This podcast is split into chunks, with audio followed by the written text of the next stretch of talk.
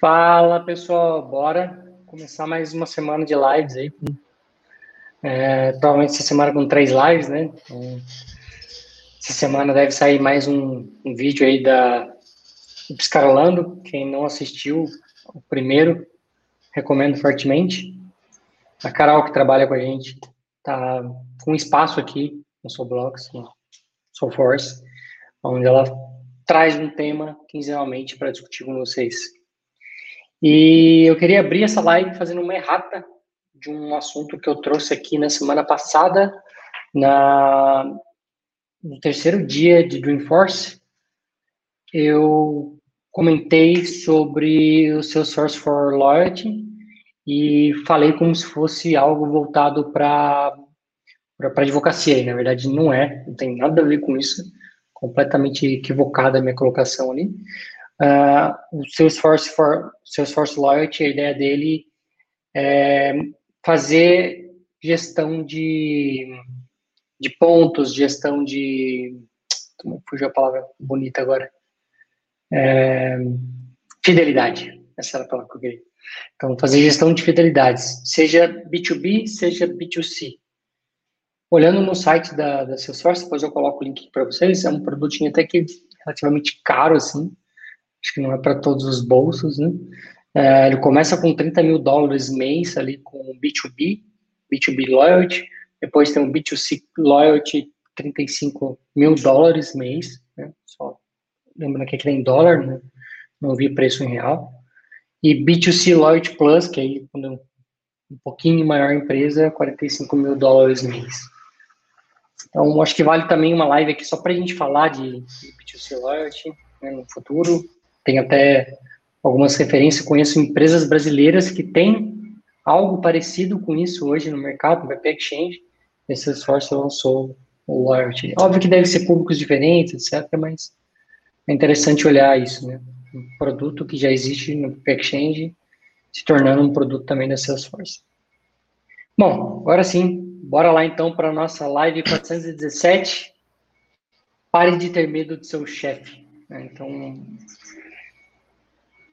Vamos, vamos começar aí. A gente é.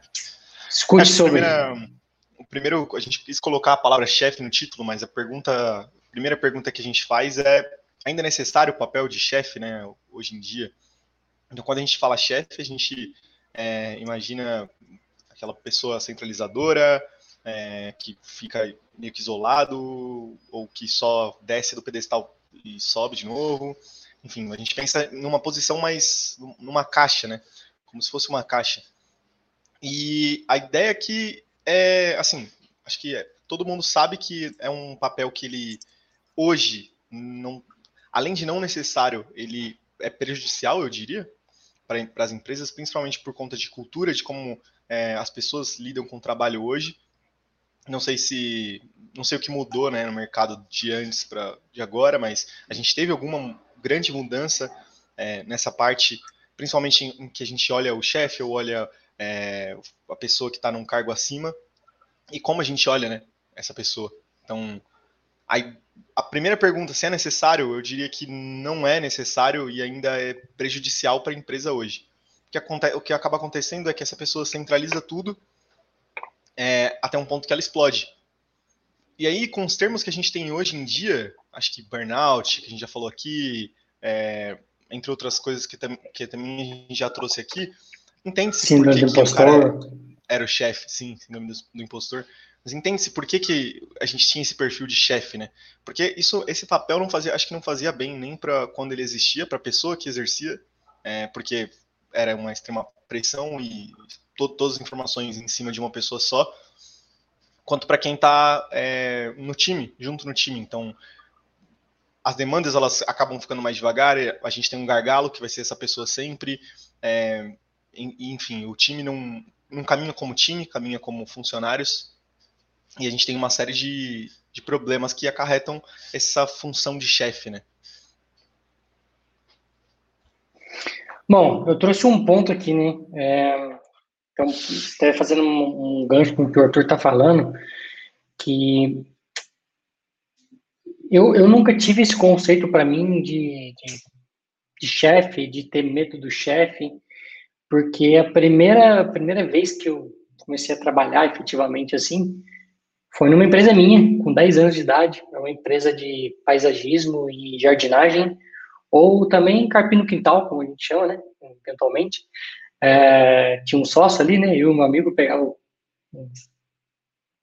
enxada e ia carpir o quintal, e a gente era o nosso próprio chefe, né, cobrava quanto a gente achava que o cliente ia pagar, é, carpia quintal na região ali, ganhava um dinheirinho e comprava tudo em sorvete. Isso era o meu primeiro cargo de chefe ali, né? Sendo chefe de um mesmo.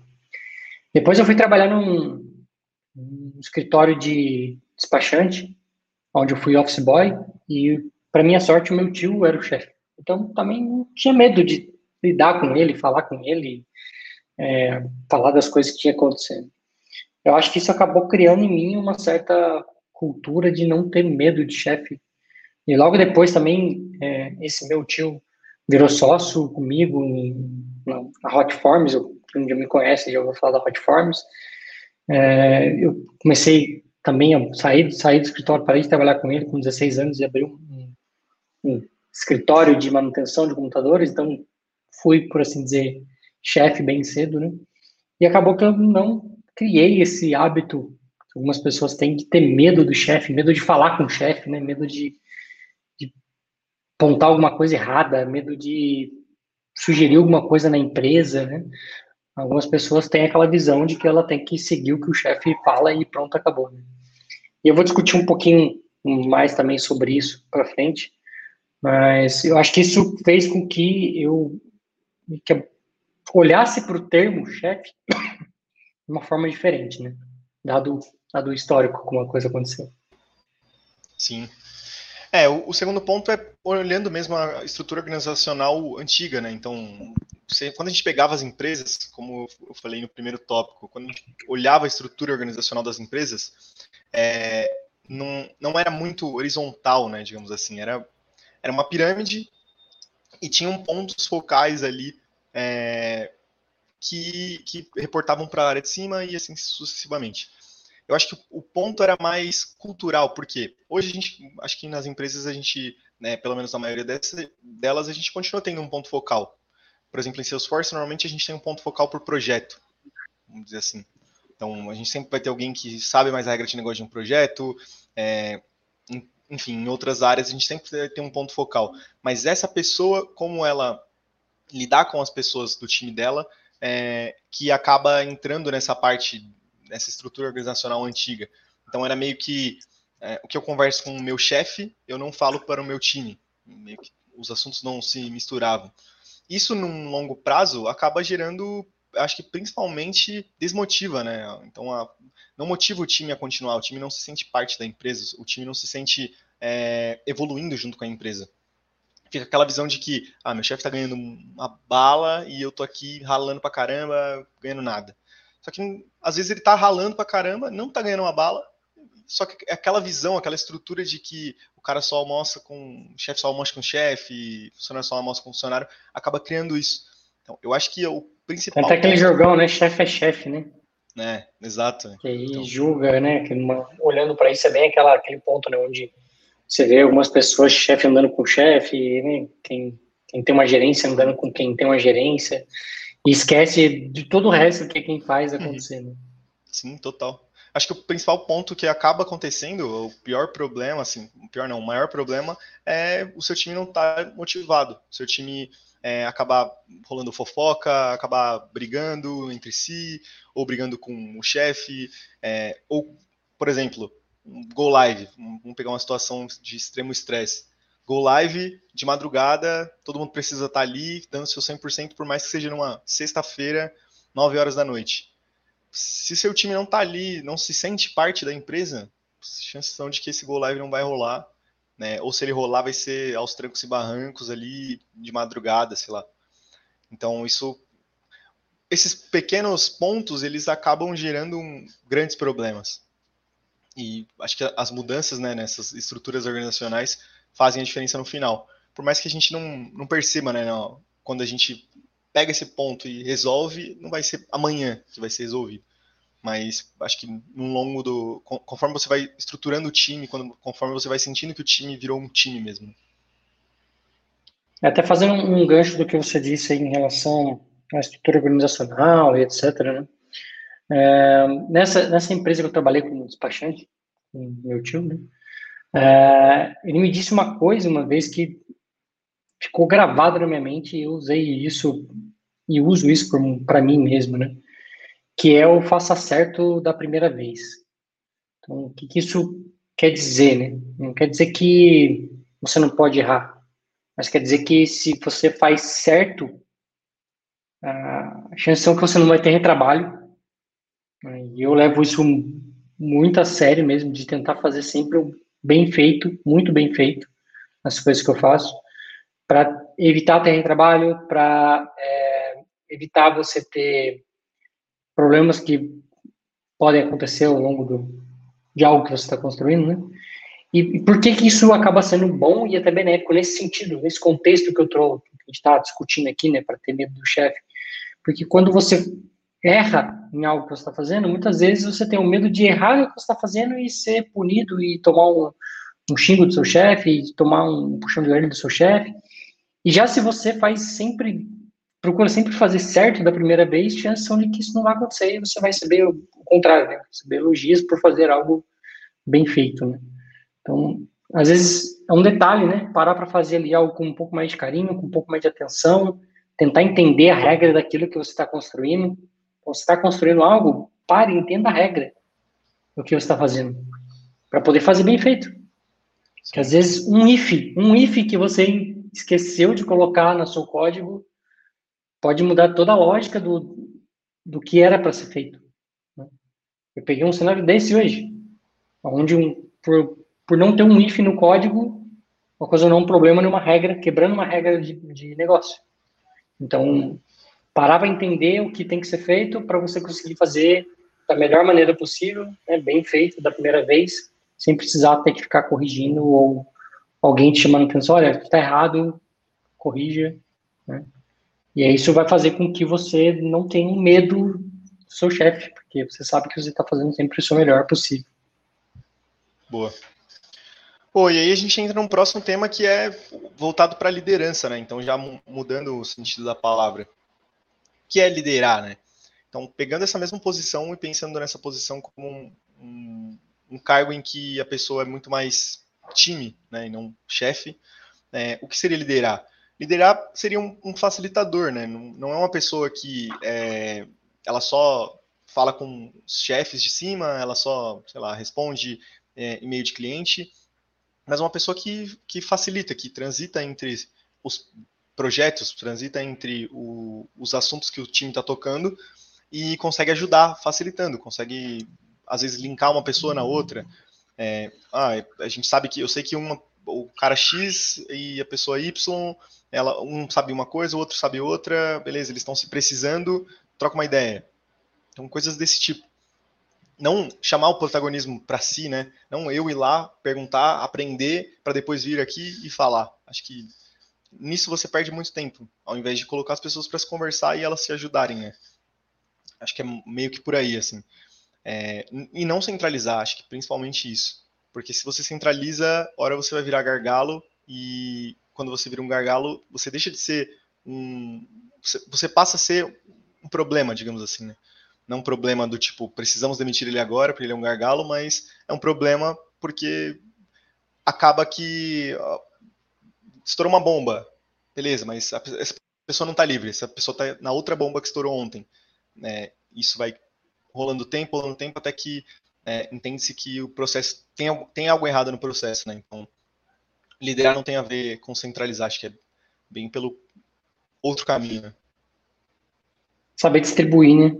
Saber distribuir uh, as responsabilidades, saber distribuir as necessidades. Né? Então, acho que isso que é uma, uma diferença quando um chefe olha para o time e quer liderar o time, do que um chefe que quer só extrair o máximo da pessoa e muitas vezes até explorar a pessoa. Né?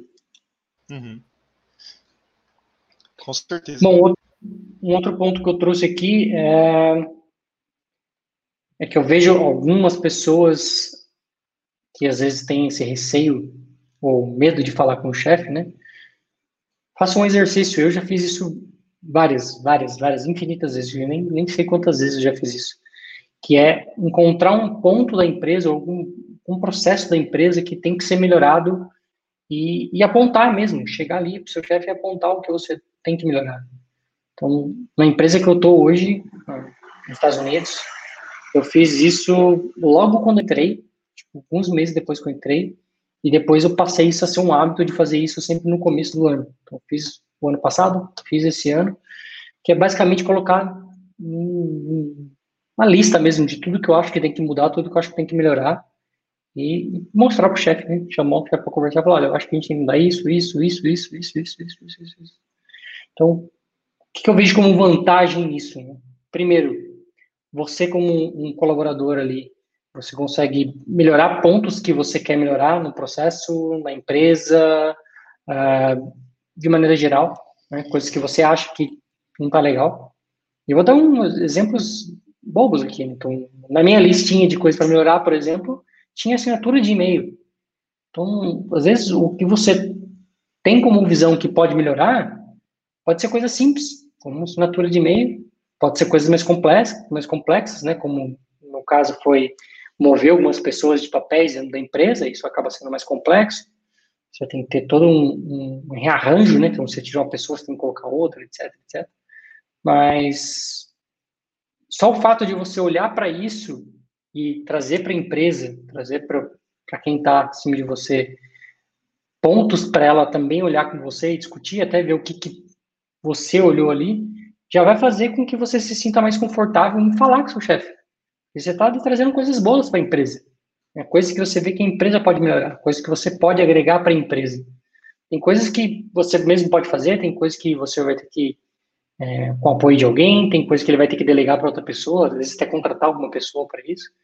Mas eu acho que olhar para os pontos, fazer uma listinha mesmo de pontos que tem que melhorar e aplicar sem trazer é, é algo bem valioso.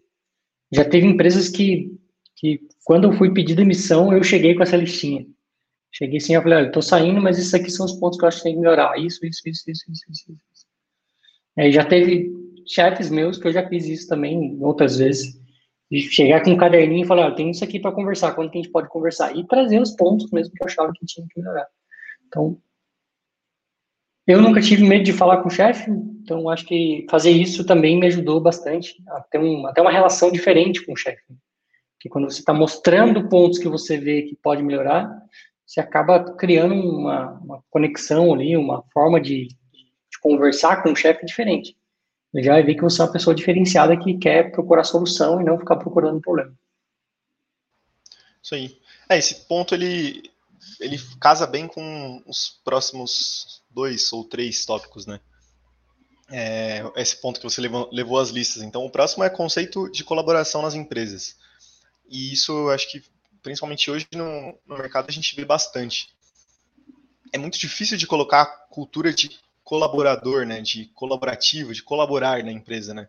É, mas quando você, acho que quando você atinge isso, quando o seu time entende que está todo mundo ali é, em prol de uma coisa, que é melhorar o dia a dia, melhorar as entregas, melhorar os projetos, é, melhorar as relações com os clientes, enfim, é, vários pontos, aí você começa a ter é, colaboradores, né? Você começa a ter não funcionários, não mandar, ah, preciso que você faça isso. Por quê? mandei você fazer, por isso.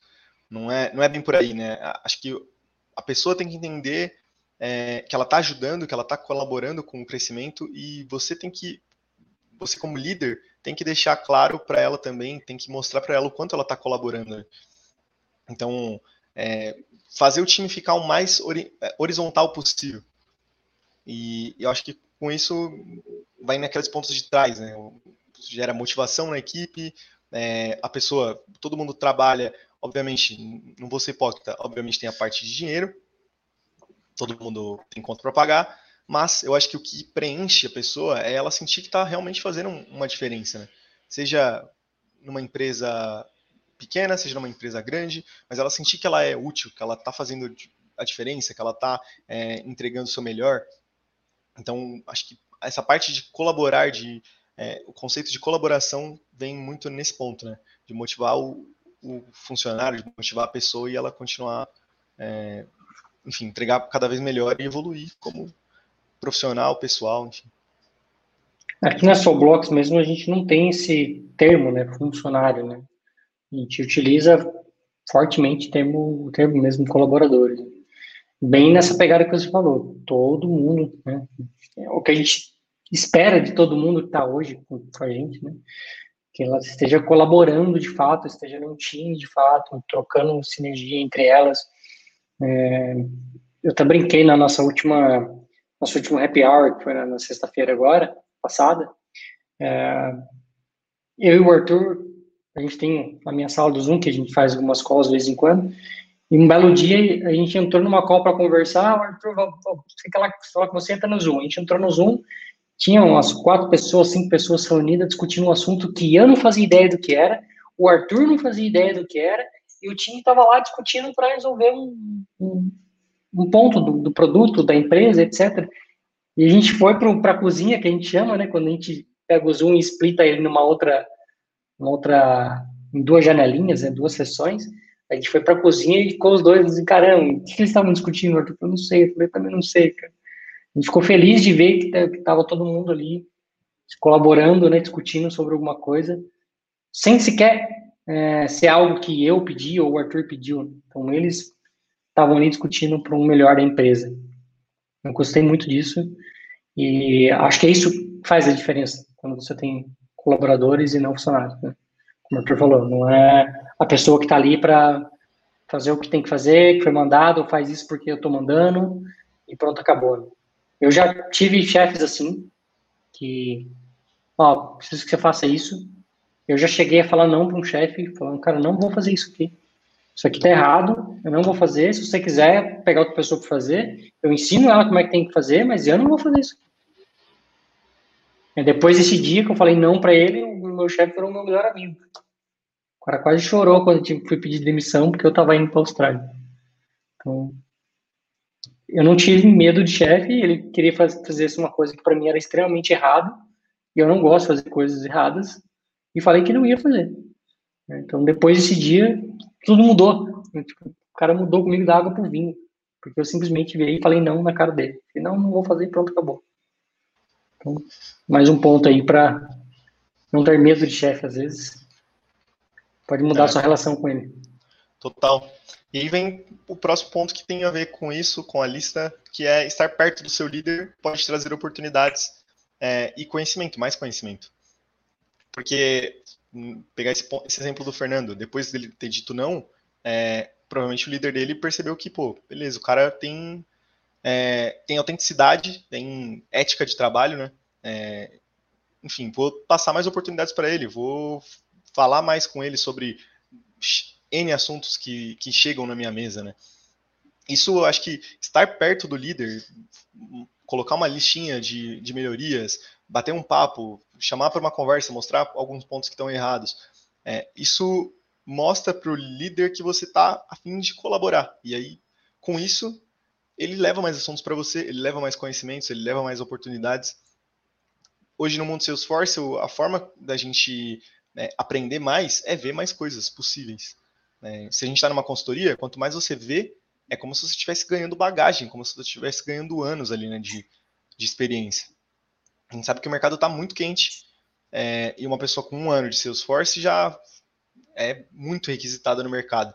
Uma pessoa com um ano de Salesforce que viu muita coisa, putz, ela tem bagagem, ela tem de fato é, conhecimento para estar tá nesse mercado quente, né? Não também outros assuntos que a gente já trouxe, mas a galera que fica acomodada e vai pulando de vaga em vaga para escalar o salário, né? Então, acho que tá perto do líder, tá perto do chefe, não ter medo dessa pessoa, é, traz para você conhecimento, traz oportunidade, é, te faz crescer profissionalmente, com certeza. Você olhar como essa pessoa toma atitudes ou como essa pessoa lida com pressão, com entrega, com N projetos, N regras de negócio que estão na cabeça, é, isso é muito valioso para quem está, principalmente, começando, para quem está pensando em ir para essa, essa vertente de liderança, né? também é muito enriquecedor. E se você é um bom observador, estar perto do líder vai te fazer ganhar um bom chão aí, só de estar tá ali vendo como é que o cara lida com, com as paradas, né, com, com as demandas do dia a dia. Bom, e para finalizar aqui, eu coloquei um ponto que você deve ser, que até, até um gancho do que eu já falei antes, mas só para complementar, você deve ser um bom colaborador ou funcionário, como você se sente, né? Eu preferiria que você se sinta como um colaborador, não como um funcionário mesmo. É, olhando um pouco da, da ótica, que, afinal das contas é a mesma coisa, tá, gente? Mas é só olhando um pouco da ótica do que a gente trouxe, né? O colaborador é quem colabora ali e tal, e tá olhando para o futuro da empresa. Não quer dizer que um funcionário também não faça isso, também faz. É só o jorgão da palavra mesmo. Né? Então, tentar ser o, esse cara, essa pessoa, essa mulher, ou seja lá o que for, mais perfeito possível que, que você consiga ser. Né?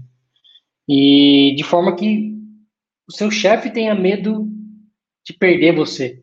E não você ter medo de perder o emprego.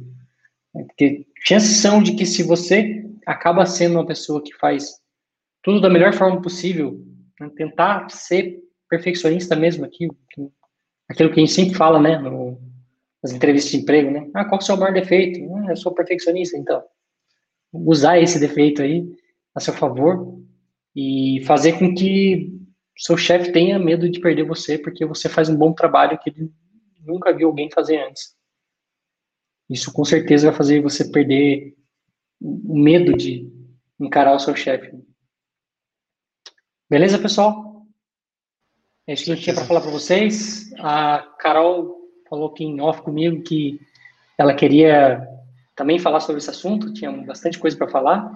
Então, acho que é um assunto que a gente pode até puxar, puxar num, num outro dia aí, trazer a Carol para discutir com a gente e, e, continuar, né, um pouco falando disso, porque acho que é um assunto que é, como a Maria, a Mariane falou, né, é um bom tema, né? De fato, é um bom tema porque envolve o nosso dia a dia. Inevitavelmente, a gente vai estar ali é, falando com pessoas, falando com colaboradores, falando com, com gente, que é, o, no final das contas, sempre o que importa. Né? Isso aí. Beleza, pessoal? Forte abraço a todos e até quinta-feira, às 9h41. Tchau, tchau. Falou, galera.